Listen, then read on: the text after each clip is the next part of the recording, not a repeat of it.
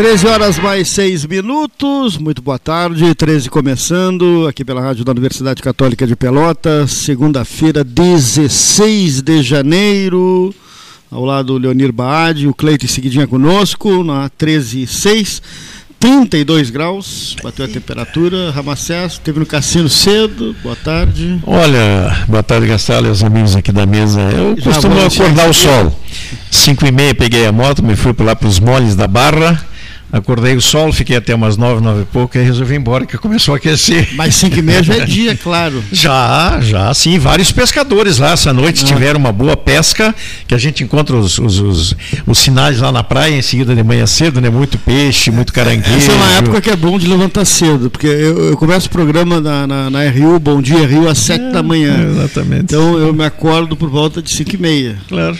Já está clarinho, né? Já está claro. Tá... Agora, no inverno, meu amigo, em junho, aí, às 5 e meia da manhã. Aí judeia. Não é fácil, tia. Puxa vida. Doutor Marcelo Sklovitz está no estúdio. Simers, Sindicato Médico do Rio Grande do Sul, boa tarde. Boa tarde primeiro lugar, gostaria de agradecer o convite, a oportunidade de estar aqui entre vocês nesse importante canal que temos aqui na, na nossa região, né, para debater assuntos tão importantes, né, os assuntos uh, hoje no caso da saúde. É, e a doutora Danise Sena, né, que é do Hospital Escola, infectologista, médica também, tá aqui, né? uma Isso. feliz coincidência com o doutor Sklovitz. Boa tarde. É, Boa tarde, eu estou como professora da Universidade Federal de Pelotas de Infectologia e agradeço a oportunidade para falar a respeito dos meus trabalhos de pesquisa clínica. Legal, muito bom. Boa tarde, jornalista Cleiton Rocha. Seja bem-vindo ao 13 Horas. Prazer muito grande ser convidado para participar desse. É a primeira programa. vez que vem? Primeira vez, eu ouço falar muito, ouço muito. Eu, eu moro em Rio Grande, é, sou vizinho do senhor Hartwig, Ramacés Hartwig, e a gente conversa muito sobre o Vaticano e a gente. É, ultimamente o Vaticano tem dado boas notícias. Na ordem né? do dia. Bastante é, notícias. Eu, eu Quero registrar que o Paulo Gastão Neto já esteve lá, eu estou vindo de lá, né? lá do velório do Peto, né? do Elzaid Lam, que, para quem não sabe, para a turma jovem, a turma jovem não sabe, observei aqueles jovens ali, eles não sabem. Olha aqui, ó. Ele foi o Pelé do futebol de salão, o Pelé das quadras, nos anos 60, o Pelé das quadras. Ele integrava um time de futebol de salão que conquistou cinco títulos estaduais. Que naquela época, nos anos 60, 60. e 70, 60 e 70, 70. o futebol de salão era o xodó uh, dos gaúchos. Cinco vezes campeão estadual. Carlota, Cassiano e Pedalão. Ferreirinha, que nós encontramos um dia desse aqui na 7 de setembro, Ferreirinha e Peto. O apelido dele, o bailarino do parquet magro, técnico, brilhante, tinha uma extraordinária noção de jogo, goleador, etc. Até os adversários iam ao ginásio para ver Peto jogar. Peto era um moço que trabalhava em Caxias do Sul, filho de Caxias do Sul. E um dia veio jogar aqui uma decisão de campeonato estadual conquistado pelo Paulista, mas ele jogando por um time de Caxias do Sul. Ele veio aqui. E o Cláudio André, que amanhã estará conosco, Gastão, o sepultamento ocorrerá às 14 horas, então nós resolvemos deixar para amanhã, amanhã, o programa especial com o doutor Cláudio André. O doutor Cláudio André ficou tão encantado com o show técnico desse menino de Caxias do Sul, que começou a fazer tratativas e mais tratativas e conseguiu um emprego para ele na Caixa Econômica Federal. Certo? É, começando lá por baixo, o primeiro cargo Isso, contínuo. contínuo da Caixa Econômica Federal Pelotas. E ali ele começou. Brilhava intensamente na quadra e depois brilhava na atividade bancária. Tanto, mas tanto, que chegou a crescer na Caixa e despertou o interesse do Banco Francês. O Banco Francês o tirou da Caixa, ele foi ascendendo pelas escadarias das suas próprias virtudes e chegou à função de gerente do Banco Francês. O desempenho dele foi tão extraordinário em Pelotas que Brasília, que controlava as ações dos seus gerentes para ver quem é que se destacava muito, ficou sabendo do brilho dele aqui no Banco Francês e o levou para, para lá, para ser gerente regional do Banco Francês em Brasília. Gerente regional. Ganhou de presente uma casa no Lago Sul, de presente, de papel passado. Brilhou muito no Banco Francês em Brasília, mas o seu apego a Pelotas, um caxiense, hein? Era tão apegado a Pelotas que, quando foi possível, ele retornou e dedicou-se às suas atividades aqui, vindo a falecer nesta madrugada e será sepultado às 14 horas. Para o Paulo Roberto Fonseca, um dos mais, o mais íntimo amigo dele, os dois casais, companheiros de viagem, viajaram uma barbaridade, passavam férias juntos, simplesmente inseparáveis. O Fábio Fonseca é afilhado do Pedro, do Elzaide lá. O, a Regina e o Paulo Roberto, né? É, externaram hoje de manhã, o Paulo Roberto disse assim: foi o amigo, foi, não, foi o irmão que a vida me deu. O Peto, Paulo Roberto Fonseca disse, foi o irmão que a vida me deu. Ah. Então, para o Paulo, para o Paulo Souza Silva Moreira, era o amigo e ao mesmo tempo o ídolo. Né?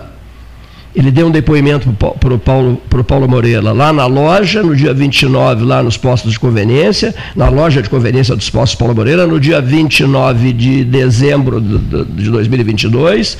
Deu um depoimento derradeiro, que foi uma despedida, dizendo que nos 20 e poucos dias que ficara na UTI, em setembro, ele fez uma avaliação da vida dele, que ele era um homem realizado, estava de bem com a vida e feliz pelos afetos que tinha na cidade de Pelotas. Eu fui me despedir dele há pouco, estamos fazendo esse registro.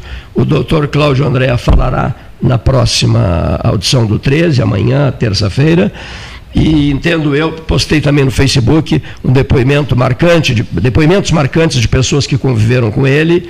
Era um grande amigo nosso e as pessoas poderão acompanhar então pelo site do 13 Horas, trabalho do Paulo Gastão Neto, tudo que acontece em relação a Eusaide Lã, Peto, o bailarino do parquet, como ele, como ele era conhecido. Na época que era o futebol de salão, o parquet, né? O, parquet, aquele é, isso, isso, traçado. Isso, o parquet, né? isso mesmo. Tramado. Isso. Hoje é futsal, tábua corrida, a quadra é bem maior, a bola é diferente. Aquele, mudou, futsal né? de, aquele futebol de salão lá de dos tempos 60, 70. Meu Deus. Não, mudou muito, né? Mudou o senhor sabe quem era, quem era o comentarista? Ah. Era eu. Cleiton Rocha. Também narrador de futebol de salão. As pessoas me diziam, olha, no futebol de campo tu és um desastre narrando. Né? Tu não enxerga direito. Mas no futebol de salão tu narras muito bem. Mas eu gostava mesmo era de ser comentarista de futebol de salão. E aí estabeleci laços fortes. Outro dia eu me encontrei com o Ferreirinha, conversamos uma barbaridade. Ferreirinha poderá falar amanhã sobre o Peto também. Né? A minha ligação com ele já é posterior, já era na, ele na condição de vice-presidente de futebol do Grêmio Esportivo Brasil. Do Brasil, isso. E eu repórter fazendo a cobertura né, do, do hora do Brasil, hora do Pelotas, e convia muito com ele. E ele sempre super atencioso, ele era um gentleman, ele atendia sempre. Na, quando não queria passar a informação, ele ficava conversando, desconversando, diplomata, diplomata e, e, convidava sempre para ir à, à, sala dele lá no Brasil. E, e, então, essa foi a minha convivência. E tivemos, obviamente, uh, depois encontros lá no Paulo Moreira, na abastecedora. Né? Observaste, Paulo, a bandeira do E era um amigo do meu pai. Meu pai Muito amigo do meu pai, era, foi presidente do Pelotas. Foi presidente do Pelotas, é. e ele era ligado ao Brasil. E o Banco Francês e Brasileiro funcionava aqui na, na, na Sete na Anchieta. Uh, Anchieta, exatamente. E meu avô era do Banco Francês Brasileiro, mas não era funcionário, era Sim. por ser francês era Sim correntista e o, então ele tinha conhece, seu banco preferido banco conheceu francês. meu pai eh, na, o, no, banco. O, no banco francês o, o, o Flávio Gaston nosso amigo e ouvinte corrige é, Caixa Econômica Estadual. E o pai do Gaston era o gerente da Caixa Econômica Estadual. Logo no início, quando ah, o Pedro veio. Não era federal. Não então. era federal, era a Caixa estadual, Econômica viu Estadual. que eu vou fazer, farei no texto ah, agora. Isso. Paulo, viste a bandeira do Brasil sim, sim, caixão sim, do sim, né? sim, sim, o, Na homenagem ao seu. É o mínimo, né? Óbvio. É o mínimo, era um, é o mínimo, uma pessoa né? muito ligada ao Brasil é. e ao Dunas Club. É. E outra coisa que, que, eu, que eu vi lá, que ainda merece registro. Cleiton, ele era um Pelé no futebol de salão. É. Acontece que nesse tempo, o Pelé não tinha desabrochado a valer ainda. Não, não, tá? não, então, as pessoas diziam assim: ele joga, esse cara joga futebol de salão, esse cara joga como se fosse o cardeal. O cardeal do Farroupilha, um filho de Santa Vitória do Palmar, que é tido e havido pelos especialistas em futebol em outros tempos, Leonir Bade da Silva, como o maior jogador que apareceu, não é? Ouviste isso também, Ramacés Hartwig? Que o cardeal era um negócio assim, equiparado ao Pelé. Poderia, poderiam equipará-lo lá, ele, cardeal, lá atrás no tempo, poderia ser equiparado ao Pelé que desabrocharia depois. Bem depois. Por isso que ele era comparado ao cardeal, jogando futebol de salão. Bom. Bom. Eis os registros, eis as homenagens nossas.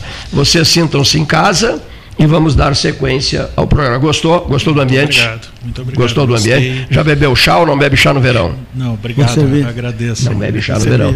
E ela bebe chá no verão? Não. Vamos, vamos servir, bebe. vamos servir. Vamos servir um chá para vocês agora. Bom, Gastal, por favor. Eu, eu, eu, eu nós, temos, registro nós e... temos dois médicos, duas pautas, me parece que distintas, mas podem se entrelaçar, né? A doutora Denise na área de infectologia, né, tem alguns projetos interessantes, queria que relatasse aqui para nós. Um, inclusive, já na, uh, encaminhado, né, como disse a Cacá, Cacá Becker, nossa colega jornalista está aqui. Né, e também uh, as questões de saúde, o Simers vai também, doutor Skolovitz, questões aqui em Pelotas, não é, que tem algumas carências que a gente pode tocar nessa pauta, doutora. Sim. Então, eu sou Danise Sena, eu sou médica infectologista e sou professora da Universidade Federal de Pelotas. Agradeço o espaço, agradeço a oportunidade. Uh, a gente está nesse momento com o estudo fase 3 de vacina de dengue. Uhum. Uh, é um estudo em parceria com o hospital, com o Instituto Butantan. Uhum. Uh, o centro de pesquisa começou efetivamente a sua atuação no Hospital Escola da Universidade Federal de Pelotas com a vacina Coronavac. em parceria com o mesmo patrocinador, com o Instituto Butantan. A gente foi um dos 16 centros que teve inserido no Brasil uh, e conseguimos randomizar 650 pessoas nesse primeiro estudo.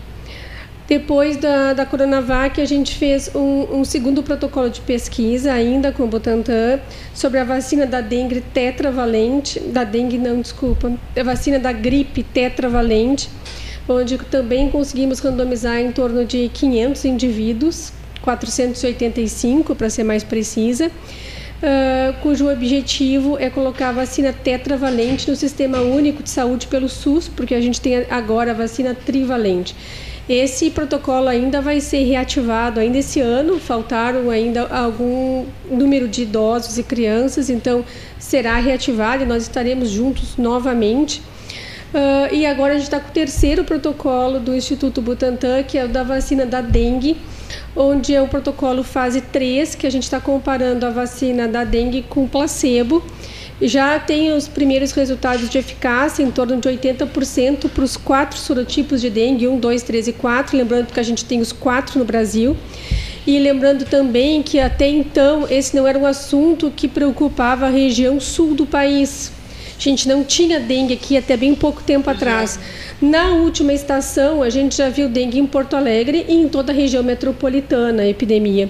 A gente espera uma epidemia agora nos próximos meses na cidade de Pelotas. É claro que eu espero estar errado, né? não faço questão de estar certa, mas a gente espera que isso aumente o número de casos nos, nos próximos meses. A gente tem um mosquito, tem o um vírus circulando, não teria por que isso não acontecer. Uh, então, a gente está com esse, esse protocolo. A gente encerra a randomização, os últimos voluntários, os últimos dois voluntários estão marcados para hoje à tarde, então a gente está encerrando esse protocolo hoje, onde a gente randomizou 330 voluntários. Mas já aproveito a oportunidade para falar do próximo projeto, que inicia do mês que vem, e pela primeira vez a gente vai ter uma indústria farmacêutica uh, patrocinando. Então, a gente, nosso próximo projeto é com a Merck Sharp Dome, a MSD que e vamos fazer um projeto pela primeira vez de fase 2, tá? Uhum. Também é uma vacina da dengue, onde a gente vai randomizar 90 indivíduos, lembrando que os estudos de fase 2 sempre são estudos com número menores de pacientes. uh, tentando estabelecer eficácia. A vantagem desse novo protocolo, porque tem várias pessoas inscritas que eu não vou conseguir randomizar nesse estudo que está agora da dengue do Butantan, porque a gente está acabando, fechando o protocolo hoje, e a gente ainda tem uma lista de inscritos, mas a gente vai entrar com, em contato com essas pessoas para o próximo protocolo de vacina da dengue da Merck, uh, que tem a vantagem de não ter placebo como grupo comparação. Então, um grupo vai ser, receber a vacina que está sendo testada em fase 2, que também é tetravalente, mas tem uma outra tecnologia, que é a vacina da MSD, e o outro grupo vai receber a vacina em teste do Butantan, que é fase 3, tá? Então tem essa vantagem de qualquer grupo que você esteja, você vai receber uma uma vacina, são 90 voluntários. E ainda para esse ano vamos reativar o estudo da vacina tetravalente para idosos e crianças. Esses são os projetos atuais Queria convidar a comunidade pelotense para se engajar, lembrando que o centro de pesquisa ele é da comunidade. A gente, se não fosse por isso, não teria acesso a novas tecnologias. Claro. Então, convidar as pessoas para participarem, para conhecerem o espaço e para se engajarem como voluntários. Ele funcionaria no antigo uh, Santa Teresa, né? Sim, uh, não, no, não, não, O Centro de Pesquisa Clínica fica uh, na Avenida Almirante Quilobel 221, na lateral da rodoviária. Tá. Uh, a gente tem um prédio de ambulatórios Isso, ao lado tá, tem tá. um prédio novo, verde, uhum. que a gente chama de Bloco 3. Tá. Uh, nesse prédio, no térreo, fica o Centro, Centro de Pesquisa, Pesquisa. Clínica. É. A gente não pode deixar de perguntar, doutor Marcelo, para infectologista, como é que está vendo o momento assim, em relação à Covid, né? Aqui na, na, na é, região? como, é que, como é que os colegas têm falado? O que, que tem falado assim, em relação a. a é, COVID? a gente vê os dados, né? Em relação Sim. ao número de casos, né? A gente, a gente viu Uh, até novembro uma situação bastante confortável. Em novembro a gente já começou a ver o aumento do número de casos, uh, mais intensificado ali no, em dezembro e a gente com bastante temor aí pelo final de ano e carnaval que aumentasse mais ainda o número de casos, o número de hospitalizações. Uhum. Uh, a gente vê com cautela. Uh, é claro que hoje está todo, tá todo mundo, uma grande parcela com duas doses de vacina. Lembrar a população de fazer a dose de reforço. Lembrar também que a gente ainda não tem né, a, a, as vacinas bivalentes disponíveis para a é. população. A gente, o que a gente tem hoje em dia é, as vacinas que a gente já tinha, né? Que, uh... Uma curiosidade, leigo, né? nosso ouvinte, obviamente, também, grande maioria leigos. A campanha de vacinação continua, os médicos, as autoridades sanitárias insistem na questão da vacina, né? o que é óbvio e cientificamente comprovado. Mas há mutações do, do, do, do vírus, da Covid. Sim. Qual é a relação da, da aquela vacina descoberta, aquela que foi né, aplicada desde lá no início, como nós que tomamos a primeira, a segunda e a terceira dose, no meu caso, e a, esses novas. É. Uh, qual é o efeito que ela ainda produz? É, a, a, Covid, apesar de ser um vírus novo, ele já tem uma história, né? A gente pesquisou aqui a Coronavac, a gente sabe o quanto foi importante para prevenir as primeiras mortes em idosos, mas logo em seguida surgiram vacinas mais eficazes, tá? Que são as vacinas de RNA. Mas mesmo essas vacinas de RNA, elas já têm adaptação, como por exemplo a vacina bivalente que já está disponível no, nos Estados Unidos, por exemplo, e vários Sim. outros países também. Essa vacina ela já contém né, a variante Ômicron, que se assemelha mais às variantes que a gente tem circulando hoje. Uhum. Então, quanto mais a, a, a semelhança você tiver, tiver circulando, é óbvio que a eficácia vai claro. ser melhor. Mas essas vacinas que a gente tem disponíveis ainda mostram eficácia. É certo. É melhor você vacinar do que não, não vacinar. vacinar. É melhor você fazer o reforço do que não fazer o reforço. Certo. Perdeu eficácia, sim, provavelmente.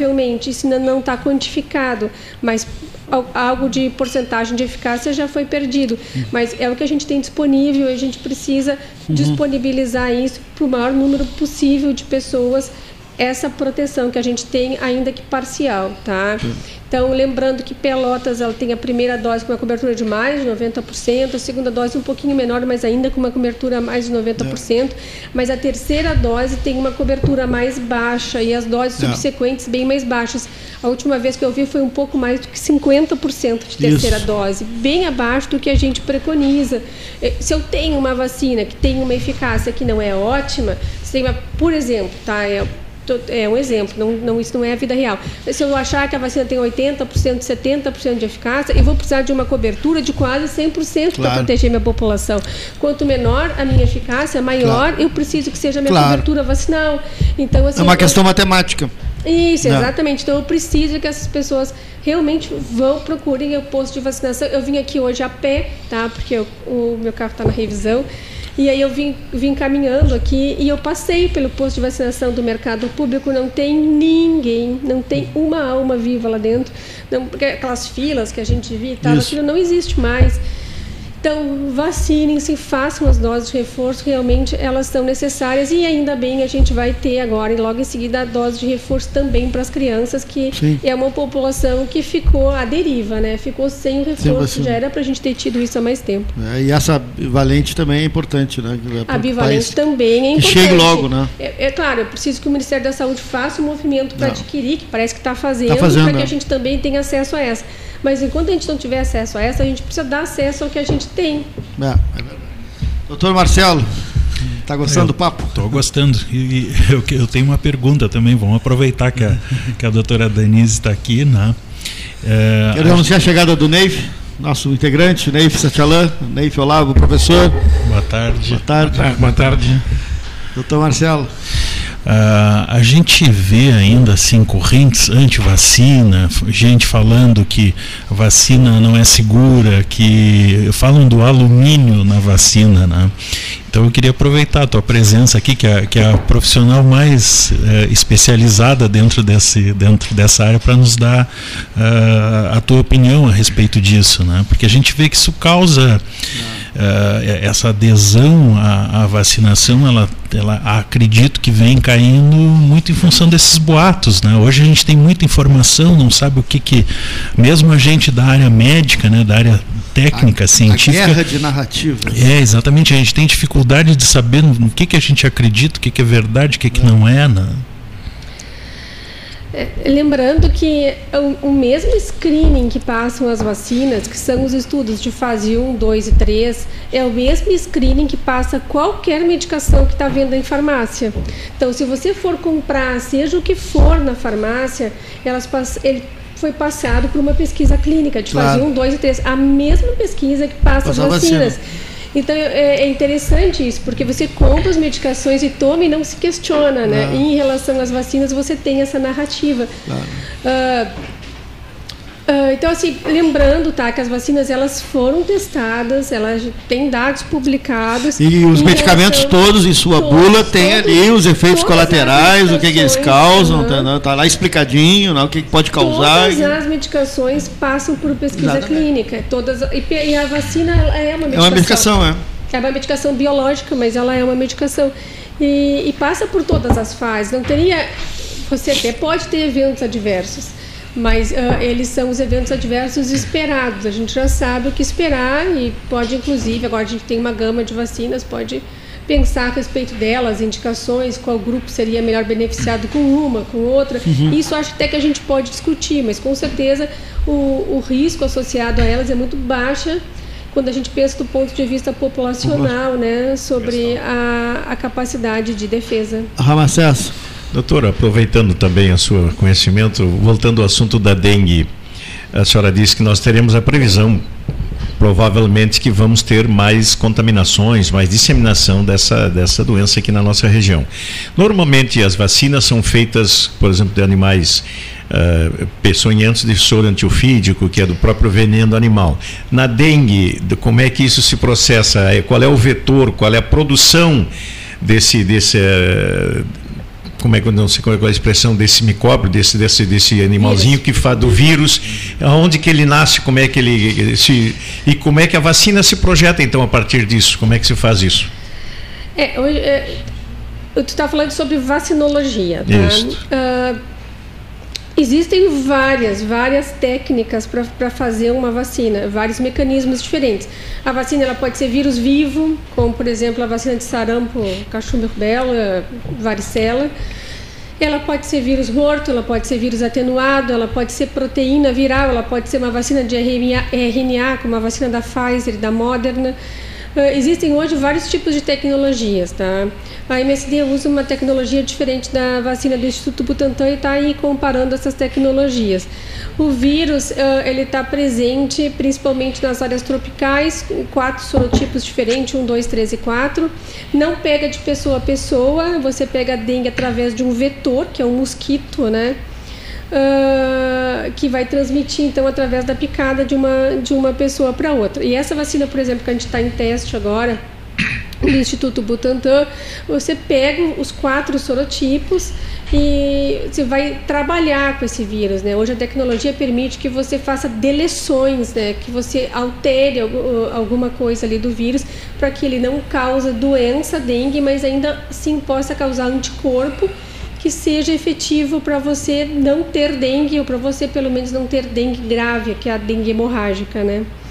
Uh, o soro antiofídico é outra coisa. O, o soro antiofídico é produzido também há muitos anos pelo Vital Brasil, pelo Instituto Butantan e tal. O soro antiofídico ele funciona depois do acidente. Então você tem acidente com animal peçonhento, seja por cobra, uh, Se for picado, corre para tomar o soro. Se você é picado, depois que Ou você vai um para o hospital. você vai usar Isso, o antídoto, tá? que, é é. O, que é o soro antiofídico. Ah, mas aí ele é pós, ele é pós exposição, Isso. tá? Aí não teria como a gente fazer para dengue porque você não vai conseguir detectar a picada de um mosquito e saber se esse mosquito ele é realmente um Aedes que transmite dengue ou se é um mosquito Culex qualquer aí que a gente foi picado. É muito difícil fazer essa diferenciação. Ela precisa ser uma vacina pré-exposição e não com uma tecnologia pós-exposição. Não sei se eu fui claro. Não, entendi, perfeito, obrigado. Maxi Mers está tá vendo a, a saúde em Pelotas de modo geral, assim, abrangente, doutor Marcelo? Olha, né, ah, o Simers tem eh, tido uma série de demandas, né? tem sido levadas ao Simers uma série de demandas, principalmente pelos colegas médicos. Né? Demandas, eh, locais que falta médico e os, e os serviços médicos, e não só do médico, né? mas dos outros profissionais de saúde também acabam sobrecarregados né? no, seu, no seu trabalho.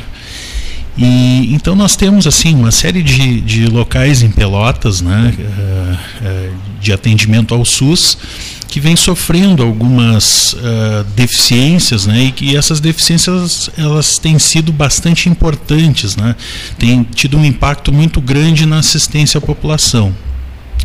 Algumas delas, né, que tem sido trazido até nós, é, redução de médicos na UPA, no pronto-socorro, né, pediatras, cirurgiões, né, ah, profissionais, eh, médicos de todas as áreas. né. Eh, há uma falta de médicos grande né, nos, nas unidades básicas de saúde em Pelotas. E isso, por sua vez, né, acaba sobrecarregando mais ainda as outras ah, unidades, né, como a UPA e o pronto-socorro, que deveriam ser para emergência, né, urgência e emergência, e na verdade acabam recebendo aqueles pacientes que não são urgência e emergência. Aqui em Pelotas não tem Mas- um caso específico na relação aos anestesiologistas, né? Sim, sim. Em, ah, Anestesistas, né? Isso, exatamente. Eh, nós temos uma situação lá do Hospital Escola, né, onde há uma deficiência dos, dos anestesistas, dos médicos anestesistas, que já vem se tomando uma série de, de ações né, por parte da direção. Inclusive o Simers esteve reunido com a direção do hospital, também prestando apoio, ah, auxiliando no recrutamento de médicos. Né. O Simers tem, uma, uns, tem canais de divulgação grandes né, em todos, todo o estado do, do Rio Grande do Sul, então prestou esse auxílio tá, na captação de médicos. E nesta semana foi anunciado né, que eh, estaria iniciando um grupo, uma empresa contratada pelo hospital para que suprisse a falta dos anestesistas. Mas hoje realmente né, recebi a notícia de que, que o problema ainda não foi resolvido né, ainda está é uma pequena parte dele resolvida. A gente espera, né, que eh, o que eu escutei na semana passada, né, de que esse grupo de anestesistas estaria se inteirando do trabalho na semana passada para que iniciasse o trabalho a pleno nessa semana. Mas hoje nós temos uma na, na, no, no, Diário Popular aí uma notícia de que que apenas um profissional da empresa já iniciou o trabalho e, e, e nenhum profissional mais, né? E a gente sabe que isso é, é, é só uma pequena Sim, gera demanda, né? É, uma, é só uma não é suficiente, né? A demanda é muito grande, existe uma demanda reprimida muito grande. Uh, basicamente, dois hospitais em Pelotas uh, fazem as cirurgias de SUS, que é o Hospital Escola da Universidade Federal e o Hospital Universitário São Francisco de Paula. Uh, então, na verdade, é, são somente dois hospitais para um, uma região né, que compreende, se eu não me engano, 21 ou 23 municípios. É, abrange mais de um milhão de pessoas. Né? Então, na verdade, é, é muito pouco e, e, ainda com muitas deficiências. Né? Então, é insuficiente para que se dê conta dessa demanda. E é aquela coisa, né? na verdade a gente passa a vida né, já há muito tempo discutindo essas questões de, de deficiência, de falta de profissionais, e tudo gira em torno de um subfinanciamento da, da saúde pública. Né? Na verdade, falta dinheiro por parte do gestor federal, estadual, municipal. Né? E, na verdade, a solução para isso seria uma captação maior de recursos, né, que com certeza. E também falando né, numa gestão mais otimizada, né, uma, uma melhor gestão desses recursos, né, para que, uh, para que a assistência à população seja garantida. E a gente vive também uma série de situações que estão interligadas, né? por exemplo, a, a, a saúde suplementar, os planos de, de saúde. Né? Os planos de saúde, né, como Unimed e outras operadoras, eles vêm no vermelho também. Os custos para manter, né, os custos com a saúde aumentaram muito, principalmente após a pandemia, na pandemia e após a pandemia. E isso faz com que a saúde suplementar tenha que aumentar os seus, os seus preços, né? e com isso há uma evasão do, do, do, do do, Os planos do, e que migram para o sistema, é, único. Exatamente, que já não tem mais condições de, de pagar aquele plano mensalmente e acaba ah. uh, virando SUS. Né? Ah. Então Pelotas é uma cidade onde a gente tem 80% da população usuária do SUS. Então o SUS ele cada vez fica mais inchado, digamos assim. Né? Então cada vez precisa de mais recursos para fazer a gestão desse desse atendimento. E claro, né, a gente fala essa questão da saúde suplementar por isso, assim, várias questões que diminuem uh, o poder aquisitivo da população, é, é, falta de empregos, né? É, toda a situação econômica que vem acontecendo, isso faz com que as pessoas não tenham dinheiro para manter um plano suplementar e realmente acabam uh, precisando do SUS. Está conosco o doutor Luiz Alberto Grossi, diretor do interior do Simers. Boa tarde, doutor.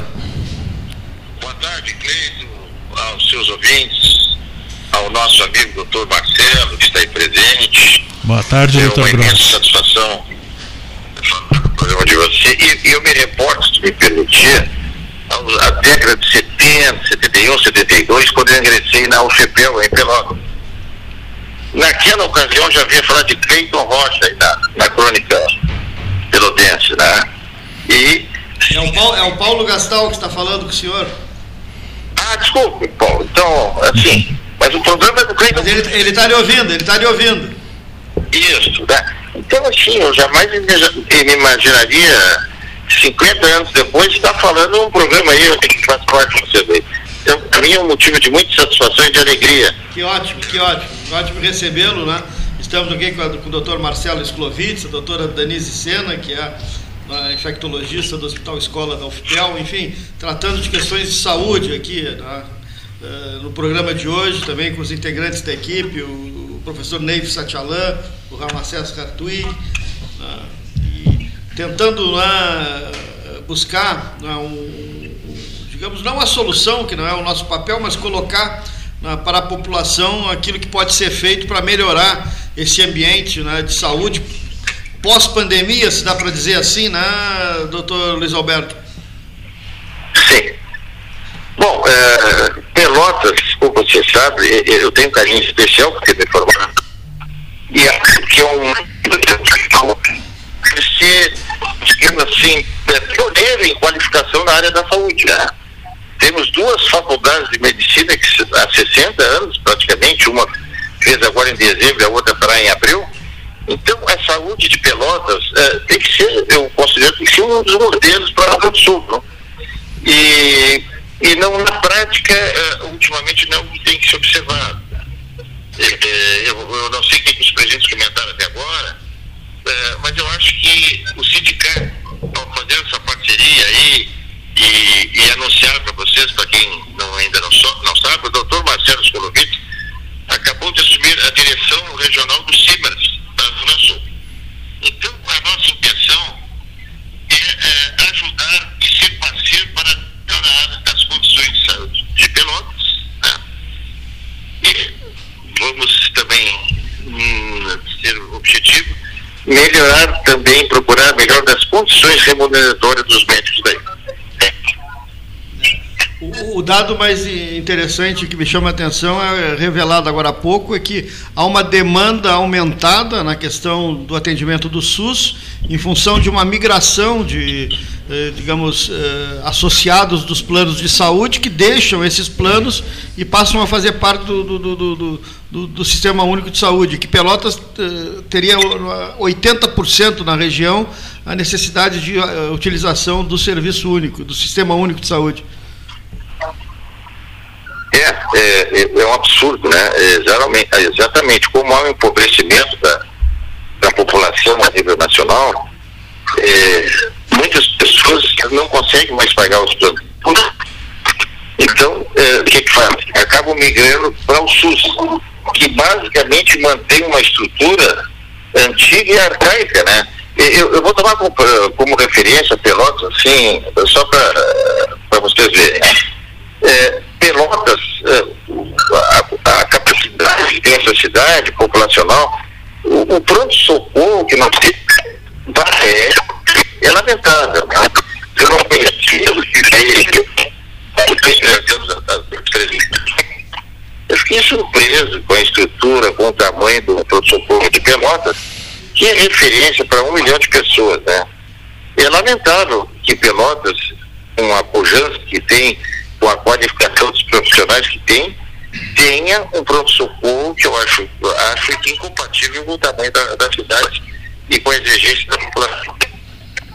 É uma, uma estrutura absolutamente né, fora de qualquer padrão, né, de, digamos, de, de um hospital. Né, ela é surpreende, surpreende negativamente. Né. Sim, sim. Eu fico pensando, né? A gente não pode exigir que Pelotas tenha um pronto-socorro tamanho da cidade de Porto Alegre. Mas eu falo assim, as cidades que se que equivalem ao tamanho de Pelotas. E Pelotas se encontra muito atrás da necessidade e das condições que, que, que deveria ter, né? É, é não só nas estruturas uh, uh, hospitalar, e também quanto à remuneração médica, aí é, é fora do padrão do, que é oferecido nos demais municípios do Rio Grande do Sul. Né?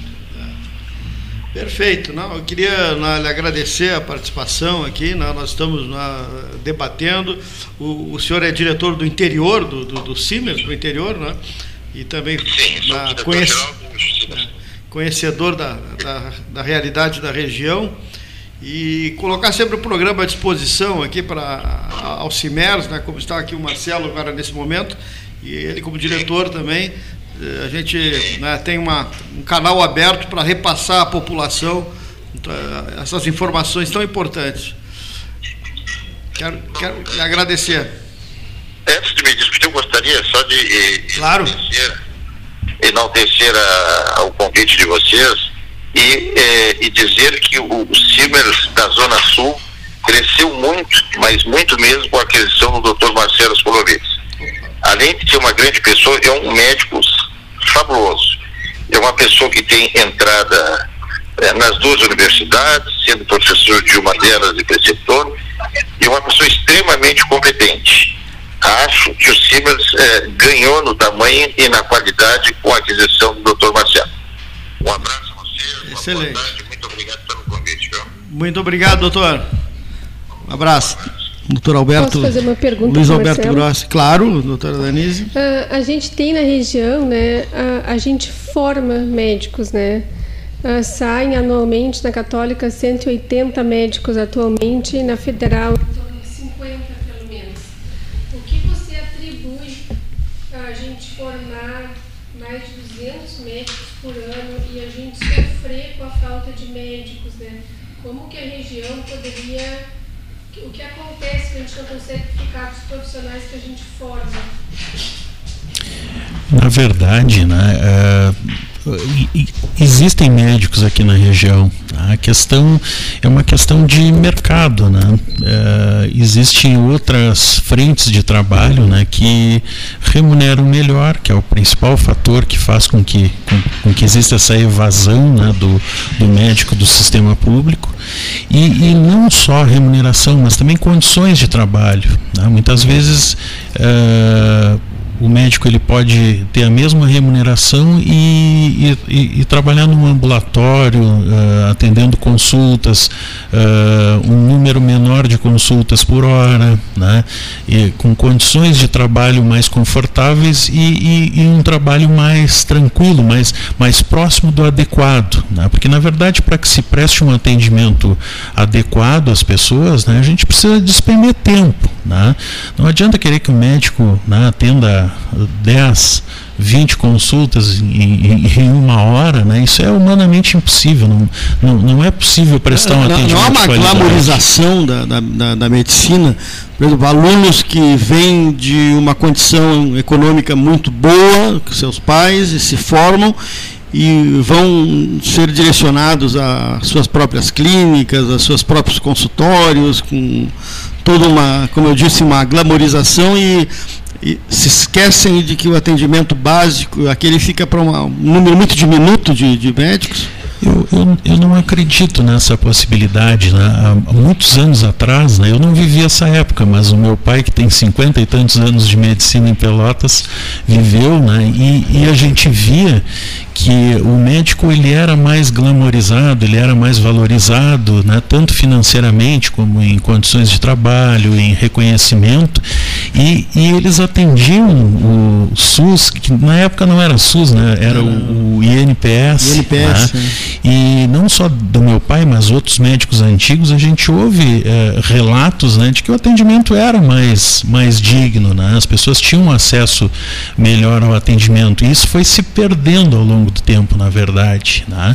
E, esse, e essa glamorização do médico, isso, isso vem diminuindo. Né? O, acesso à faculdade de medicina, é ele, ele não é mais só daquele aluno de, de, de escola particular que vem de família classe média alta, né? de classe média alta. Na verdade, as outras classes estão né, tendo estão tendo esse acesso uhum. cada vez mais. Né? O, o Ramacés tem uma pergunta? Eu queria fazer uma, mais ou menos na sequência da doutora Denise e doutor Marcelo.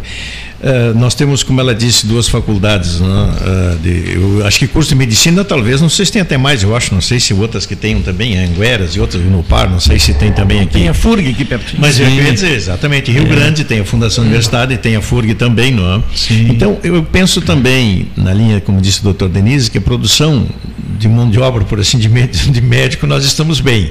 Sim. Então, exatamente, a minha pergunta é essa: onde, onde isso empaca porque se nós não uhum. temos né, certas especialidades, um, dois, três ou cinco que seja para atender no hospital escola, na Santa Casa, algum lugar está pegando. E, mas, em primeiro lugar, na minha avaliação, a medicina é sacerdócio concordo com essa questão que o Gastal colocou, que hoje muita gente ia pelo glamour da profissão, imagina, né? Porque não existia médico pobre, né? Todos os médicos têm um nível de vida, ou tinham pelo menos, né?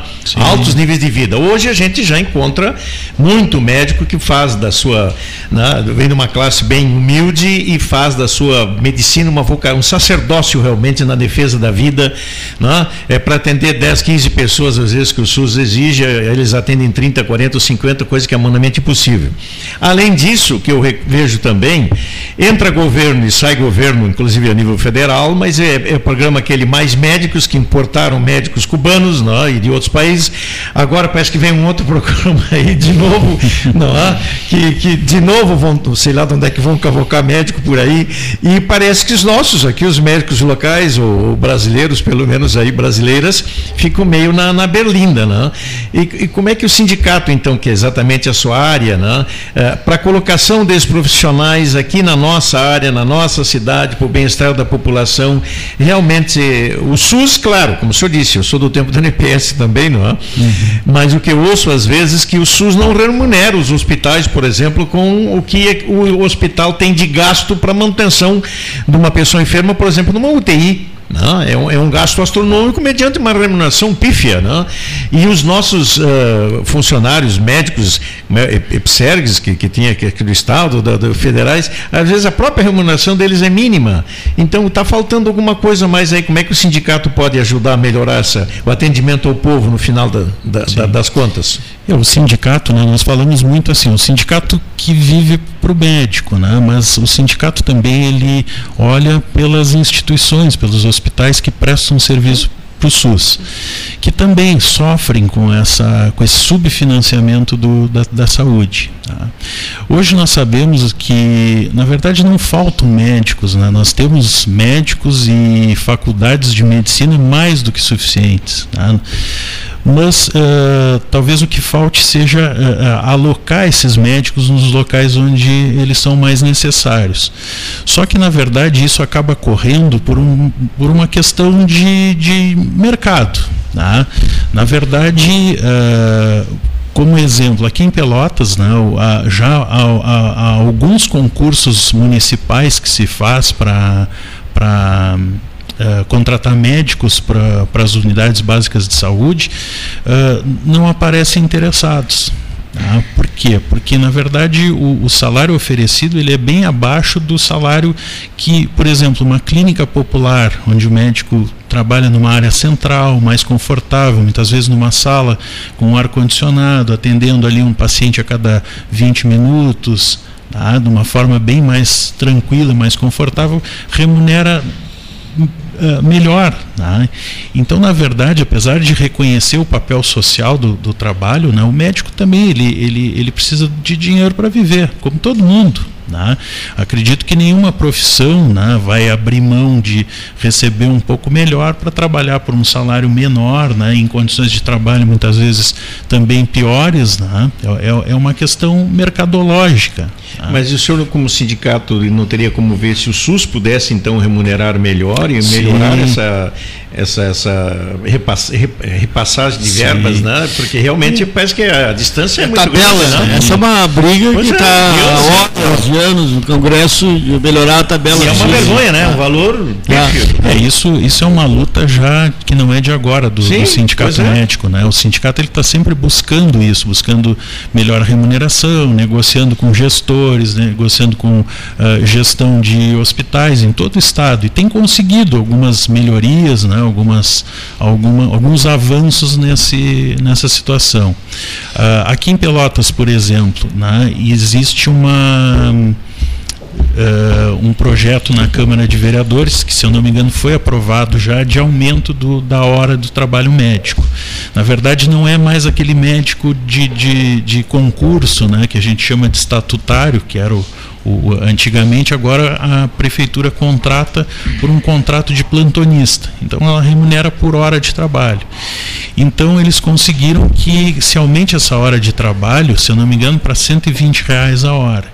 Eu acredito que quando isso realmente uh, se efetivar, né, que parece que falta a prefeita sancionar e algumas questões burocráticas aí, a gente sabe que os orçamentos estão tão curtos, né, que o cobertor está curto, e, mas no momento que isso aí se efetivar, eu acredito que, que vão ter médicos nas unidades básicas de saúde, muito provavelmente uh, resolva, uh, se não totalmente, quase totalmente, esse problema de falta de médicos em Pelotas. Porque na verdade médicos tem, né? mas na verdade esses médicos eles estão deslocados em outras atividades que no momento oferecem essas duas, mulher, essas duas melhor remuneração melhor, e como o senhor disse bem condições de trabalho, né? Às Porque, vezes, no hospital não tem um esparadrapo, um bandade né, claro. para fazer um socorro, uma emergência. É, exatamente. Então não é meramente uma questão salarial, não, é uma questão de remuneração, porque também para o médico, às vezes, trabalhar ganhando um pouco mais numa, num local onde ele não tem os insumos, não tem a, a estrutura necessária para ele executar o seu trabalho, também é muito ruim, é uma coisa muito frustrante, além de estar se expondo, né? Quer dizer, no momento que o médico assume trabalhar num local que não oferece oferece as condições necessárias para dar um atendimento adequado para o paciente, ele está expondo, ele está colocando o seu, o seu nome em jogo também. Né? E a vida do paciente muitas vezes, né? Com Porque certeza. não vai ter como atender e salvar a vida, que é o Com condição, né? certeza. Né? A, gente, a gente fala muitas vezes, né? na verdade a gente toda hora está debatendo isso, remuneração do médico, né, subfinanciamento de, de saúde, eh, as instituições que também estão sofridas, né, os hospitais de Pelotas estão sofridos com esse subfinanciamento e realmente atendem muito, muito SUS, né, tem uma, uma, uma parcela muito grande de atendimento de SUS. Então, é, isso são coisas que estão todas elas relacionadas, né, estão, uh, e, e, relacionadas ao nosso objetivo uh, principal, que é o atendimento adequado da, da comunidade, da população. Pois é, eu estava observando aqui, ouvindo atentamente, e uh, anotei algumas coisas aqui que eu achei interessante. Primeiro é que não falta médicos. Né? Não falta médicos, ou seja, são suficientes. Segundo, que o SUS está preocupado porque tem é, aumentado a procura no SUS. Bom, essas duas coisas eu posso conectar. Em relação ao SUS, o SUS, em tese, seria para 100% da população brasileira, serviço único de saúde. Bom, se o SUS não está funcionando, naturalmente a iniciativa privada assume aquele lugar. Quer dizer, quem não faz o que tem que fazer, alguém faz no lugar dele. Cobra. É, claro, tem fazer. Isso é, é, é uma coisa que preocupa. Por quê? Porque parece que a gente desculpa o SUS, mas na verdade esse sistema fantástico, maravilhoso, etc., não está funcionando há muitos anos. Eu vejo pessoas dizendo, não, mas eu entro pelo SUS. Muito bem. Se uma pessoa entrar pelo SUS, muito bem. Perfeito. Mas se todos forem entrar pelo SUS, o que acontece? Um colapso. Entra em colapso. Um colapso total. Né? Então, esse é um aspecto. Outro é que eh, eu percebo né, que eh, essa relação que se faz em quantidade de médicos numa região e faculdades de medicina não, não deve ser considerado assim de forma tão é, linear, vamos dizer assim. Né? Por quê? Porque é, aqui em Pelotas, em outras épocas, né, a quantidade de alunos de Pelotas que entravam na medicina era, acho que, umas cinco vezes maior do que atualmente. Né? O, o sistema de Enem né, fez com que houvesse uma é, distribuição diferenciada. Né? Eu sei disso porque eu trabalhei muito nessa área de preparação de alunos vestibular e depois fui aluno na universidade muitos anos. E hoje eu posso dizer, os meus médicos foram meus alunos. Né? Aí eu pergunto, os médicos dos meus filhos, a maioria não seriam alunos deles se eles professores fossem. Né? Por quê? Porque esses alunos eles vão procurar trabalho nas regiões de onde vieram. Sim, volta. Eles não vão ficar aqui em Pelotas, a maioria não fica aqui em Pelotas. Né? Então isso é um problema sério. Segundo, é, eu ouvi isso agora, né? Quer dizer, Pelotas está com problema, centro de saúde, é, posto de saúde, etc. É verdade. Mas não se pode dizer assim, Pelotas está com problema. A região sul está com problema, porque é, qual é o, o, o, o posto de saúde maior? Né? para alguém lá de Cerrito, terra do Cleito, lá da Vila Olimpo, né? ou do Catimbau, não sei de onde, Pelotas. Né? Então Pelotas não serve aos seus 400 e, e, poucos mil habitantes. Serve a mais, mais de um milhão de habitantes. Mais, mais de um milhão de habitantes. Uhum. Né?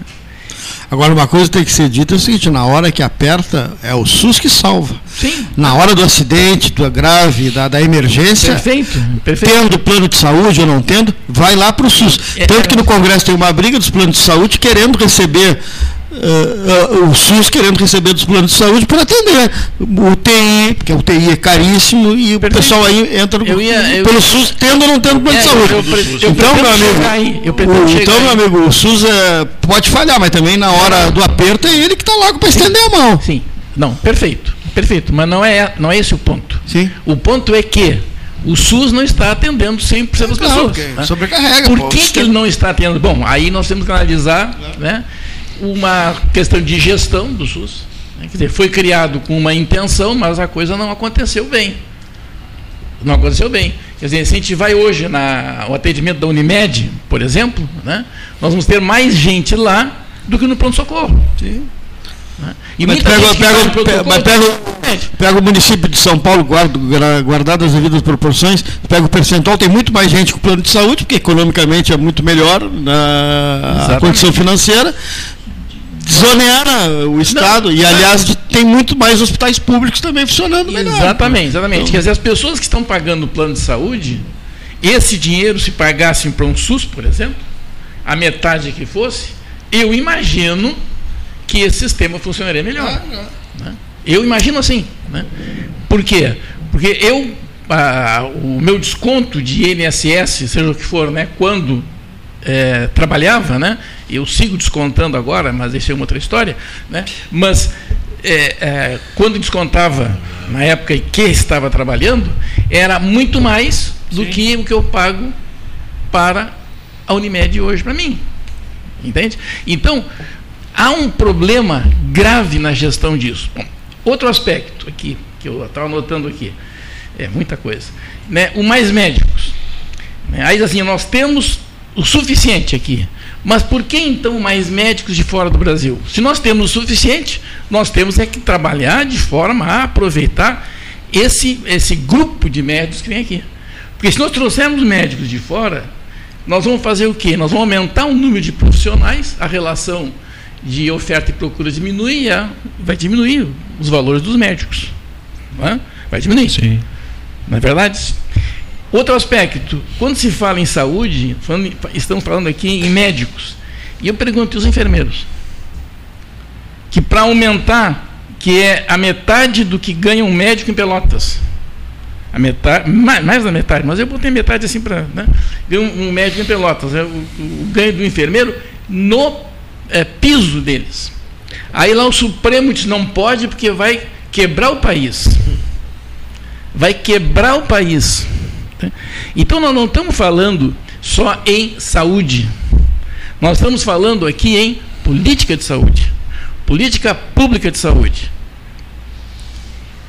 E essa questão às vezes fica fora. A gente discute, ah, o, o médico ganha pouco. Eu fico com pena dos médicos que estão ganhando tão pouco. Eu lamento, entende? Mas quem é que está falando? Um professor está falando isso. Né? Um professor universitário, entende? Que ganha muito. olha, olha, eu estou ganhando quase que uma enfermeira não está conseguindo ganhar. Entende? Então, é, eu acho que a nossa discussão ela é um pouquinho fora do foco real. Né? É um pouquinho fora do foco real. Aí dizia assim, mas será que é isso? Não está dando um, um, um grau de complexidade? Complexidade no sentido de teoria da complexidade, não de ser difícil, né? Diferente? Não, não estou. Eu estou fazendo aquilo que a minha idade está exigindo de mim. Dizem quando a pessoa tem mais de 40 anos, que é o meu caso, né? Tem, ela começa a pensar de forma não linear. Né?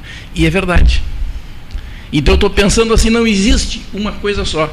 Existem vários fatores que se estes todos não forem consertados, nós vamos ficar discutindo aqui a vida inteira. Né? E, e até coisas que não se pode discutir mais em público. Ninguém discute mais vacina, né, doutora? Não se discute mais vacina, né? E se eu, se eu colocar um ponto aqui, vamos, vamos imaginar aqui uma situação, para a senhora agora, né, é, uma situação assim é, curiosa, né? Quando é, se faz uma vacina, né, durante um processo pandêmico, nós não estaríamos usando um sistema é, natural de pressão de seleção da vacina sobre o complexo de vírus que existe? Sim, não, não, eu vou seguir. A pergunta é. é, é então, isso é um, é um, um, fato, né? Quer dizer, é, quando nós o, colocamos frente a uma população algo que vai pressionar a população, chama-se pressão de seleção, né? O que, que ocorre? Naturalmente, como o volume é grande daqueles indivíduos atingidos pelo trabalho de, de pressão, né? Tá, é o que acontece, eles vão terminar rapidamente selecionando o mais resistente, não cria resistência Vamos deixar assim, né? Aí é uma questão, a doutora sabe, é uma questão de exaptação, não é uma questão só de seleção. Né? Não vai criar uma coisa, vai apenas selecionar o que já existe de resistência. Por isso esse número grande de vírus diferentes, né? que vai indo, indo, indo. Eu já peguei duas vezes Covid. Né? Primeira quase matou a mim e o Cleito. Talvez para felicidade. É, é, então, eu posso, aqui? Não, não, depois da vacina. Eu... não, não, não, não, Cleiton tinha vacina. Não, eu me vacinei. Eu não tinha isso mesmo, não havia vacina. Eu, eu também não tinha vacina. vacina. Eu e, tive, e, tive, depois da vacina. Eu também. Leonir, Gastal e Cleiton não havia vacina. Não havia vacina. Outra coisa, eu hoje. Eu também não, não, não. Só também terminar. não havia, né? Só para terminar, tá. só para terminar. Não, só um registro que eu queria fazer sobre o doutor, né, sobre vacinas, sobre o doutor Ney, psiquiatra. Machado. Não, nem Machado. Nem Machado. Sim. Eu falei com ele hoje. Ele mandou um texto especial para o Gastal, para o site, site do 13. E você sabia onde é que o Ney estava? No Moinhos de Vento. De novo com Covid. Hoje de novo? Não, não, não. Já saiu. Depois que ele esteve aqui conosco, tá. ele voltou a ter problema de Covid, foi, foi internado no Moinhos de Vento em Porto Alegre saiu do Moinhos de Vento, já está em Ponta del Este, está tudo bem, está para visitar Pelotas em seguida e disse assim, olha, irei ao 13 horas, porque eu gosto muito do 13 horas. Não, mas só tinha de registro. Conversamos me deixou, me deixou assustado, viu? Fiquei assustado. O legado do seu Pelé, que está o seu artigo hoje no Diário Popular, eu também, pelo que soube, o Pelé deu entrada no Albert Einstein com, com Covid, não foi nada. Quando ele entrou, isso, é isso mesmo. Olha aqui, ó. Pessoal, o, o convidado para sair precisa sair. É isso? É isso aí. Vai para a estrada não? Não, não, tem que seguir o trabalho.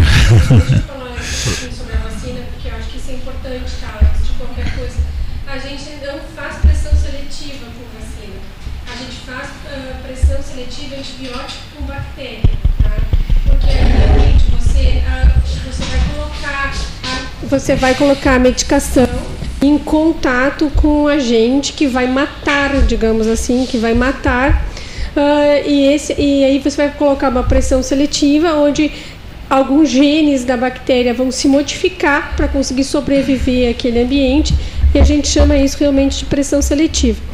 Uh, a vacina ela não previne a doença, ela previne as formas graves da doença. Então, a gente não diz que vai colocar a pressão seletiva em cima, em cima ou direcionado para as pessoas, é sempre para o agente, tá? É sempre para o agente que causa. Não, foi o que eu disse, doutora. Isso... Pressão de seleção sobre o vírus, não é sobre a pessoa. Tá. E... Mas isso existe, isso é concreto. É, não, tudo bem. Uh, só que isso não causa as mutações. O vírus ele vai mutar. Claro que não. Ele vai mutar de qualquer maneira, tá? E a gente até Não é por tem... isso que eu usei exaptação, doutora, isso. porque já existe o um mutante. Ele apenas está sendo selecionado pela pressão de seleção. Isso é assim que funciona em termos de evolução. Uh, e uh, assim, até a gente tem uma certa não sei se dá para dizer isso, mas a gente dizer que a gente tem uma certa sorte, mas realmente uma palavra infeliz. Uh, mas o vírus da Covid ele ele muta de maneira muito devagar. Ele tem, realmente tem um, um pequeno, vai fazendo mutações, mutações, mutações, mas precisa de um grande número de mutações para para desenvolver novas variantes. Isso é bom ou ruim? Hã? É bom ou ruim? Isso é bom, por um lado, né, porque conseguiu que a gente conseguisse uh, desenvolver, ter tempo, alguns meses aí para desenvolver uhum. uma vacina e conseguir, inclusive, uh, substituir por outra vacina caso necessário. Então, é, por um lado, é bom. Muito bem, O doutor Marcelo tem Paulo está preocupado porque o doutor Marcelo isso. precisa sair, né? Tem o nosso intervalo também. Isso, nós vamos ao nosso intervalo. O doutor Marcelo precisa sair. Voltará aqui, doutor Marcelo? Com certeza, estou sempre à disposição. Tá? Agradeço o convite, agradeço o espaço aqui. Estamos sempre à disposição aí para discutir os assuntos da saúde aí que, que acharem pertinentes. Muitíssimo obrigado, em nome da equipe 13 horas, pela sua presença. Doutora Danise também. Tá Doutora, também. tem que sair? Isso. Eu também queria agradecer a oportunidade, agradecer o espaço e, enfim, muito obrigada. Um abraço a vocês, gratíssimo Clarice, prezada Clarice, pelas presenças aqui no, estúdio, no estúdio do 13. Olha aqui, é, chegaram a Pelotas, já vamos ao intervalo, só título de registro.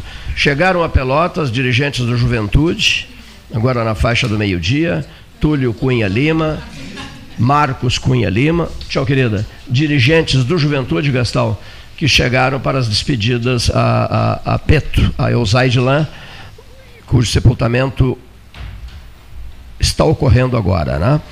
Ele é um filho de Caxias do Sul e os dirigentes do Juventude chegaram para as homenagens a esse dirigente de futebol, jogador de futebol de salão e diretor de banco, né?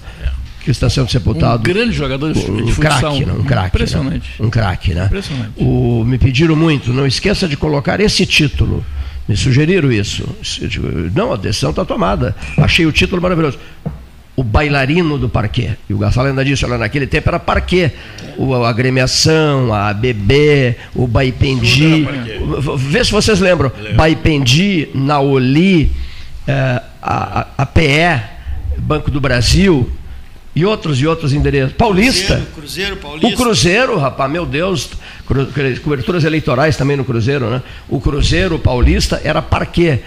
E o bailarino do parquê era ele, é o Zaidlan, o Peto. A gente volta em seguida.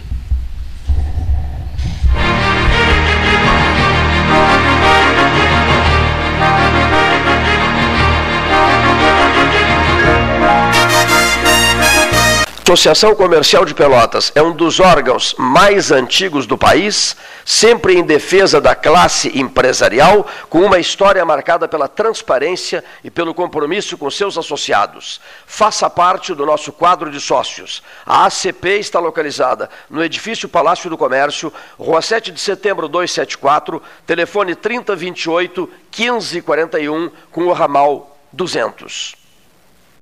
A SPO ampliou e inovou. Há 40 anos prestando serviços em arquitetura e construção. Agora também é consultoria imobiliária especializada. As tendências no mercado de imóveis, projeções, prospecções, oportunidades e as melhores estratégias e logísticas de compra e venda. Mande um WhatsApp para 53 98117 8685 ou ligue para 53 3028 9944 e converse com a equipe SPO. Desbravar novos mares está cada vez mais fácil com a Polvo Internet. 400 mega por R$ 69,90 nos três primeiros meses e instalação gratuita. Chama no Whats 3199 4000 e vem navegar com a gente. Aquarela Tintas, uma empresa com equipes especializadas em Pelotas, Rio Grande e Porto Alegre. Aquarela Tintas, Rua General Osório 1259, telefone 3225 5000. Avenida Domingos de Almeida 677, telefone 3227 4444. Avenida Dom Pedro I 2208, telefone 3227 9091. Avenida Duque de Caxias 685, telefone 3221 1646. Avenida Adolfo Fetter 1344, telefone 3278 8609. Trabalhamos com as principais marcas do mercado: Coral e Souvenir. Aquarela Tintas. Com todo mundo tomando cuidado, já se pode pensar em viajar com mais tranquilidade. Para que isso aconteça, a Expresso Embaixador está fazendo o necessário para manter seus clientes e funcionários seguros. Antes e depois de cada viagem, uma equipe de limpeza higieniza todas as partes do ônibus. Por dentro e por fora, nossos carros passam por um processo de desinfecção e descontaminação. Tudo pronto para levar você com segurança ao seu destino. Expresso Embaixador, aproximando as pessoas de verdade. A Ecosul sabe que você quer verão com proteção. Quem circula pelas estradas do Polo Rodoviário Pelotas conta com as equipes da concessionária 24 horas. Precisou de socorro médico ou mecânico? É só ligar 0800 724 1066 e imediatamente os recursos necessários são acionados para o seu atendimento. Férias, descanso e segurança é tudo o que você quer e merece. A Ecosul sabe disso e está pronta para dar o suporte. O mundo muda o tempo todo. O Banrisul também. Por isso, em 2022, mudamos nossa marca e nosso posicionamento. Fizemos o maior plano safra da nossa história, investimos em sustentabilidade e inovação. Mudamos a realidade de milhares de negócios com o crédito empresarial e lançamos o Banri Shopping, que mudou o nosso jeito de comprar. É, tudo muda o tempo inteiro. Menos a nossa conexão. Banrisul, nossa conexão transforma. Ferragem Sanches, Barros Cassal 16, Arial. Fone 3228 4188. De segunda a sábado, das 8 às 12 e das 13h30 às 18h30. Material hidráulico, material elétrico, tintas, vernizes, tinners, máquinas serra mármore, furadeiras, cimento cola e ferragem em geral. Ferragem Sanches, Barros Cassal 16, Arial. Quer comprar, vender ou alugar? A Imobiliária Pelota é a parceira ideal para a realização dos seus desejos. Opções inovadoras de atendimento a qualquer hora e em qualquer lugar.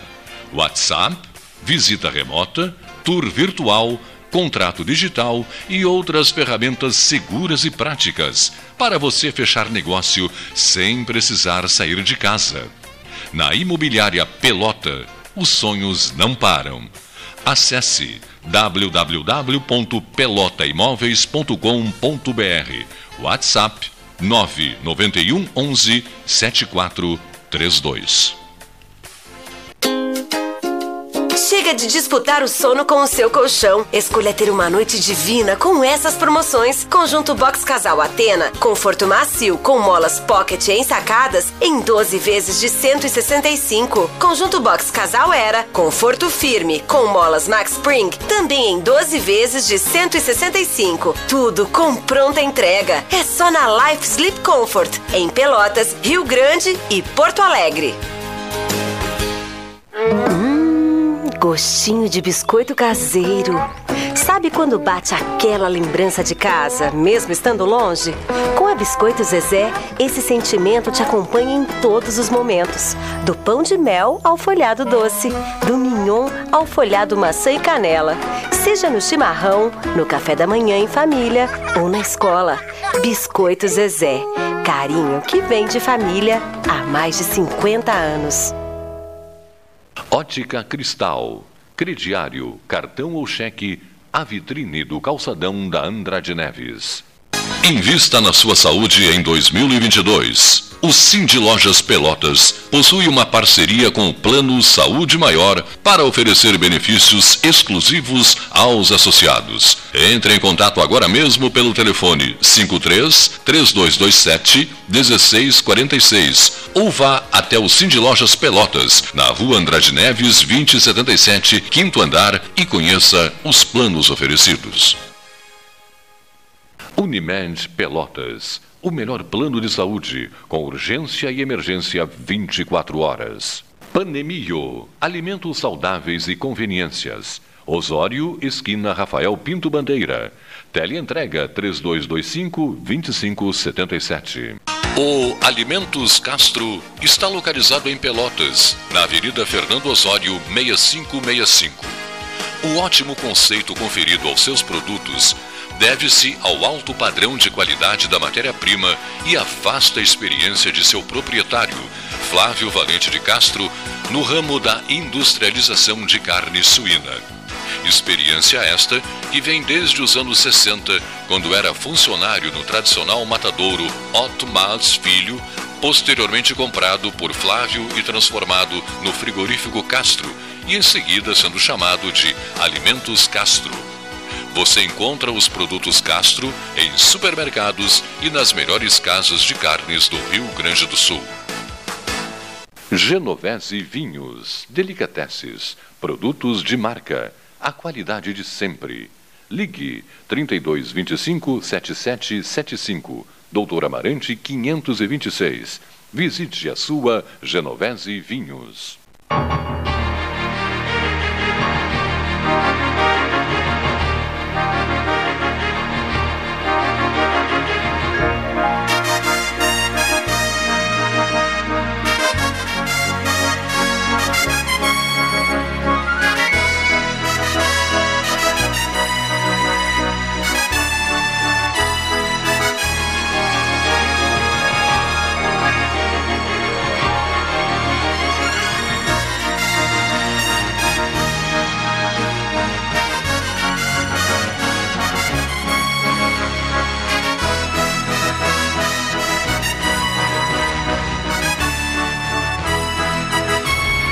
14 horas 21 minutos, hora certa em nome da Ótica Cristal.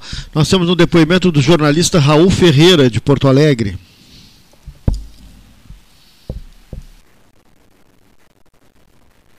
Boa tarde, amigos do programa 13 Horas. Boa tarde, Cleito. Boa tarde, Paulo Gastal.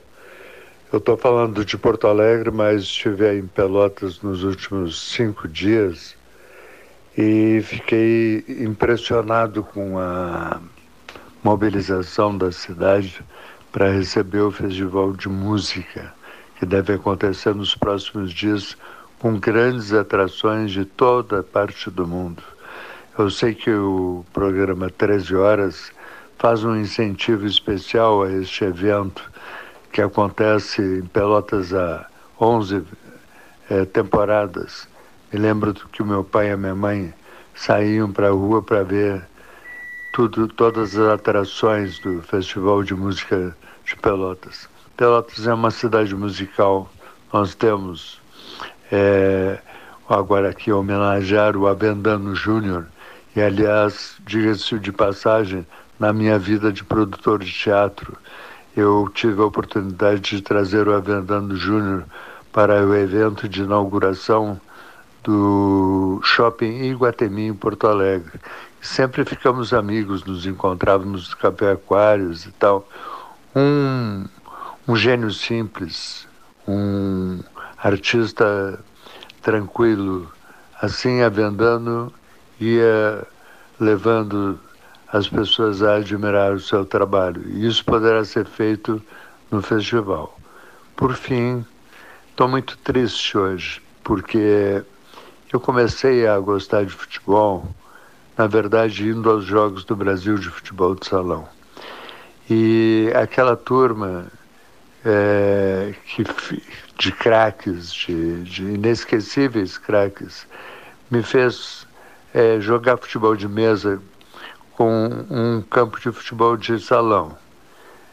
E Peto, que depois eu vim a conhecê-lo pessoalmente no Café Aquários, um elegante, um, um cara é, especial, de, é, foi importante para o próprio Brasil. Sei que ele participava muito das decisões do Brasil.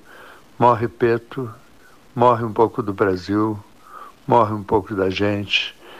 É muito triste essa despedida. Eu sei que ele tinha 80 anos Estava em paz, sim, sim, sim. Tinha que estar em paz, porque ele foi tudo que nós precisamos e muito mais. Peto, muito obrigado. Obrigado, Cleito. Obrigado, Paulo Gastal. Ferreira, jornalista, né, o homem que comandou o jornal do, o jornal do almoço da RBS TV, né, e que nunca se esqueceu de colocar Pelotas na ordem do dia, na ordem dos acontecimentos. Nunca Pelotas esteve tanto no jornal do almoço da RBS com, quando o Raul dirigia o mesmo uh, na RBS em Porto Alegre. Isso é um registro interessante de ser feito. Né? E é um entusiasta de Pelotas. Né? Bom, tem paixão é por Mora em Porto Alegre, mas sempre que pode, tá, sempre que pode está aqui, está conosco aqui em Pelotas. E tinha inclusive um programa que ele dirigia, comandava, sei lá, na, no domingo à noite, né? Sim. Braços Cruzados? Não, não, não, é, não, não, não. Não, é um outro TV programa. Com, antiga TV Com. Não, não, não era. Não, não, não, era na RBS mesmo. Na RBS né? mesmo, era. Era maravilhoso o programa, aos, aos domingos à é. noite, não é isso? É. Aos domingos Domingo à noite. noite. Né? Era maravilhoso o programa. Mas eu não sei se vocês ouviram, já falando da questão, já que tínhamos dois médicos aqui para tratar da questão da saúde, que o governo do estado vai mexer também no IP Saúde. Não? A ideia, entre outras, é voltar a cobrar dos aposentados, voltar a cobrar das pessoas que têm dependentes, tipo do esposo, filhos e netos. Então vem uma mexida por aí que provavelmente o governo do estado vai poder repensar o IP Saúde e as suas contribuições, que o déficit é de alguns Sim. milhões e a única maneira que parece que até agora esses nossos dirigentes ultimamente eleitos né, de tentar equacionar o seu déficit é aumentando os impostos, mesmo que eles diziam que não façam, né, Neif? É. Porque isso é conversa, né? Os caras dão um jeitinho de acabar sempre na conta do povo, não? É, eu, eu vi um, uma pessoa, e até depois que eu ouvi essa pessoa, eu até esqueci o nome dela, criticando os aposentados. Dizendo assim, esse pessoal está vivendo mais, né? Quer dizer, é, a, então eu cheguei à conclusão que a crise, a crise é os aposentados. É Como se os aposentados não fossem os contribuintes do passado que alimentavam os aposentados daquela época. Né? Como se fosse isso. Então, é, é, é eu vejo assim coisas uh, fantásticas, entende? Coisas fantásticas. O próprio salário mínimo nacional, o governo já está repensando se vai poder alcançar o valor que estava proposto, né? porque com esse furateto aí. O quê? De, de... Esse furateto de, de O 1320 não está não tá assinado. Não, aí que está, exatamente. Ele não está será sendo, pago agora, não será ele pago. Ele está sendo revisto e por isso que eu lembrei, fazendo eco que o Neif disse, o problema acabava sendo o salário mínimo, tu já pensou? Não? O, o aumento que os deputados e senadores se deram ali no final do ano, ali, né? Outubro, não, dezembro, eu acho, né? É. De 10, 15%, que chega a 10, é. 15, 20%. Os mesmos, os mesmos que fizeram aquele, aquela bagunça agora, toda no piso dos ex intermediários. Exatamente. Os mesmos. Os mesmos, isso mesmo, bem lembrado. Mesmo. Toda essa, essa mequetrefa todo, toda aí, todos eles. todo todos esse eles. grupo, e agora é. com salário mínimo eles talvez não tenham condições de bancar 1.320, né? que ainda está sob suspeita que provavelmente não se chegue lá. Então isso leva a gente a analisar, né? Onde está a prioridade? Aonde está, Cleiton? Eu sei que tu é um cara sempre preocupado uma frase que me lembra a ti quando eu escuto, se colocar no lugar do outro, não é isso? É muito difícil. Quem é que faz isso hoje, Neif? Quem é que tem hoje condições desses nossos políticos, ah. governantes, seja eles quais forem? Uma alteridade, né? Exatamente. Exatamente. Se colocar no, no, no, lugar da pessoa que depende do SUS, é. né, que depende do pronto-socorro. uma época onde se acentua a cada instante que passa a desimportância ah, das pessoas. É. As pessoas não têm importância nenhuma. Exatamente. É duro dizer isso, Exatamente. mas é uma verdade. Não, mas é lamentável. É o Vinícius Machado Ferreira manda um recado para Leonir Bade da Silva. Ele está ouvindo 13 horas agora e manda dizer assim: já estou testando o novo site do 13 horas com a transmissão ao vivo. Fantástico, parabéns. É a mensagem dele que eu vou repassar. O que, o que, é isso? Puxa o microfone, Leonir, e explica ao Ramacés e ao, e ao Neif Olavo Gomes Satialã, se tu não queres fazer uso da palavra, porque ele está pilotando, né, ele está pilotando, ele diz que está passando Aí por uma região. Voo, o Gastão fala isso. Não, ele está passando por uma, por uma zona complicada, muita, muita, muita serração, muita neblina. Mas e, o Gastão explica. O, o, Gastão, o Gastão explica porque o Gastão está na cabine de comando, mas não diz que assim, não está pilotando. É o copiloto. Tá não, pode ouvir pelo 13 horas pelo site do 13 agora, né? não só no site da Rio, tem o site do 13 e o da Rio. Ah, que maravilha. É rio.cpel.com 13 horas na web. É, 13 horas. Definitivamente. Pelotas 13 horas.com.br. Ótimo. Vou Simplesmente escreve isso. Claro. Pelotas, é. É. é no pelotas13horas.com.br pode ouvir ao vivo no, no site. Mas, mas se eu quiser ouvir à meia-noite. À meia-noite o programa de hoje está disponível lá em seguida, né? E a rádio está sempre no ar também. Ah, tem... Se eu quiser ouvir às quatro 20... da madrugada. Ah, lá ou 13 horas no ar. Tá Amanhã horas. de manhã às 7 da manhã. Não, a, rádio 13 horas. Né? É. Não, aí na madrugada está tocando uma música clássica. Né? E logo, logo no YouTube. Sim, mas também, mas também, no, 13, mas também no 13H. Também no 13H. 13H. Se eu quiser ouvir às 5 e meia da tarde hoje. Isso, vai estar tá, vai tá lá uma entrevista, uma, uma um, às sete da noite. Às sete da noite. Também, também. Não tem hora do Brasil, não tem nada. Às onze da noite. Também. Vocês se deram conta disso? Sim. É, 13H, 24 horas, 24 é isso? Horas. Estávamos esperando isso. 13H, 24 horas. Meu Agora Deus, vai ser Pelotas 24 horas. Passou, passou a nuvem? passou, passou, passou, passou a zona de turbulência? Vamos descer em que aeroporto daqui a pouco? Quer, quer ouvi-lo? Vinícius Machado Ferreira. Olá, muito boa tarde. Saudações a todos os amigos da bancada do 13 Horas e aos ouvintes que nos acompanham pelo sinal da Rádio Universidade. Vamos aos destaques do mercado com a marca Investimentos, a sua assessoria de investimento especializada em Pelotas e região. Uma frase já bastante desatualizada é: No Brasil, o ano novo só começa depois do carnaval. Isso até poderia ser verdade, em parte, na primeira metade do século passado. No entanto, atualmente, o ano novo começa em termos práticos, no primeiro minuto do dia 1 de janeiro. E desde o início do ano, que participantes dessa entidade chamada mercado vêm refazendo as contas para a inflação e para os juros de 2023, tendo em vista não apenas a troca de governo, mas também os momentos globais de atividade econômica e de preços. A edição mais recente do relatório Focus, publicada pelo Banco Central na manhã desta segunda-feira, mostra bem isso. A projeção para a taxa Selic no fim de 2023 voltou a subir ela está perto dos 12,50%, ante os 12,25% da edição anterior. Para comparar, há quatro semanas o prognóstico era de 11,75%. Uma alta de 0,75 ponto percentual em apenas quatro semanas é bastante significativa, considerando-se que os juros seguem em um patamar bastante elevado. A justificativa para esse aumento nas expectativas é o aumento da inflação esperada. A projeção para o IPCA de 2023 subiu para 5,39%. A alta em relação aos 5,36% da edição anterior foi fraca. No entanto, considerando-se as mesmas quatro semanas, a inflação projetada subiu bastante. O prognóstico em meados de dezembro de 2022 era de 5,17%. Esse é o cenário de curto prazo. No entanto, há um ponto que deve ser notado nas projeções de prazo mais longo, para 2025 e 2026. A inflação prevista para 2025 subiu de 3,30% para 3,50%. Há quatro semanas, a estimativa era de 3,10%, ou seja, uma alta de 0,4 ponto percentual, 40 pontos base. No caso de 2026, a inflação esperada subiu para 3,22%, ante os 3% há quatro semanas. Isso afetou a projeção da Selic para 2025, que subiu de 8% para 8,25% ao ano.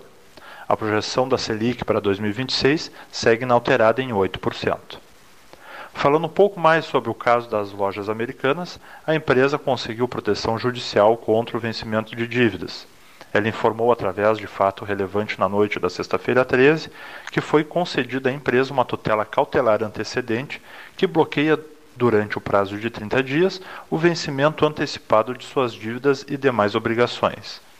O pedido de tutela foi protocolado após o banco BTG Pactual, um dos seus principais credores, tentar antecipar 1,2 bilhão de reais a receber da varejista, levando todos os demais credores a seguirem o mesmo caminho. Os credores da companhia, que entre os principais estão os bancos Bradesco, Santander, Itaú, Safra e BTG, pediam que seus acionistas de referência, o trio de bilionários Carlos Alberto Sucupira, Marcel Teles e Jorge Paulo Lema, injetem inicialmente ao menos 10 bilhões de reais nas lojas americanas, como parte do plano para resgatá-la. Entretanto, a pedido de tutela cautelar, a organização pegou os credores de surpresa, levando, elevando o clima de tensão e desconfiança entre ela e os bancos, visto que a empresa omitiu durante as reuniões da sexta-feira que já havia protocolado o pedido na Justiça, tendo a maioria dos credores recebido a informação através da imprensa. No pregão de hoje, as ações estão cotadas a R$ 1,96, registrando queda de 38%. Desde a divulgação das inconsistências em seu balanço, as ações da empresa amargam uma desvalorização de 83%. Em nossa visão, a Americanas deverá agora negociar um aumento de capital junto aos bancos, enquanto organiza os documentos necessários para solicitar uma recuperação judicial, que, considerando o tamanho da dívida e a quantidade de credores envolvidos, deve ser a alternativa mais provável. A semana em Brasília não deve trazer grandes novidades, à medida que as principais figuras do novo governo estarão em agenda de viagens. O ministro da Fazenda, Fernando Haddad, viaja para o Fórum Econômico Mundial, em Davos, na Suíça, a partir desta segunda. E o presidente Lula prepara uma série de visitas a estados brasileiros para a criação de uma agenda positiva, segundo seus interlocutores. Nesse sentido, os mercados ficarão à espera de fatos novos no noticiário político e, ao mesmo tempo, seguem absorvendo os sinais da série de medidas econômicas já anunciadas no fim da semana passada, pelos ministros da Fazenda, Gestão e Planejamento. Há alguns riscos relevantes para o bom andamento do pacote, que foi recebido com sinais mistos pelos agentes privados. O primeiro deles tem a ver com a falta de consulta de congressistas sobre as medidas elencadas pela equipe econômica, o que pode dificultar o clima para aprovação na Câmara e no Senado. O segundo diz respeito a medidas polêmicas, como a volta do voto de qualidade no Conselho Administrativo de Recursos Fiscais, o CARF. A medida mais efetiva, no lado das despesas, terá relação com a revisão, renegociação e até mesmo extinção de contratos do governo federal. Segundo a equipe econômica, todos os contratos com valores acima de um milhão de reais passarão pelo pente fino da equipe econômica. Hoje, o Bovespa opera em queda de 1,6%, cotado aos 109.100 pontos, entre perdas e ganhos. Já o dólar opera em alta de 0,5%, cotado aos R$ 5,13. De momento era isso. Desejo um excelente início de semana aos amigos e ouvintes do 13 Horas. Lembrando que aqui a boa informação vale dinheiro. Até a próxima. Um abraço, Cleiton. Muito obrigado, Vinícius. Professor Neif. Olha aqui, Paulo Gastão Neto, Ramacés Hartwig, Rio Grande. Piloto Leonir Bade da Silva já venceu a fase de turbulência do voo. Uh, estamos descendo no aeroporto internacional João Simões Lopes Neto, na cidade de Pelotas, no estado do Rio Grande do Sul. Quer dar um recado final, uma frase, professor Neif? Não, no momento não. Não, tá Deixarei com... para uma Tem medo de aterrissagens? Tem? Não, não, não, não. Tenho, tenho mais medo de contar lá em cima mesmo. Contar lá em cima. é. Ramacés.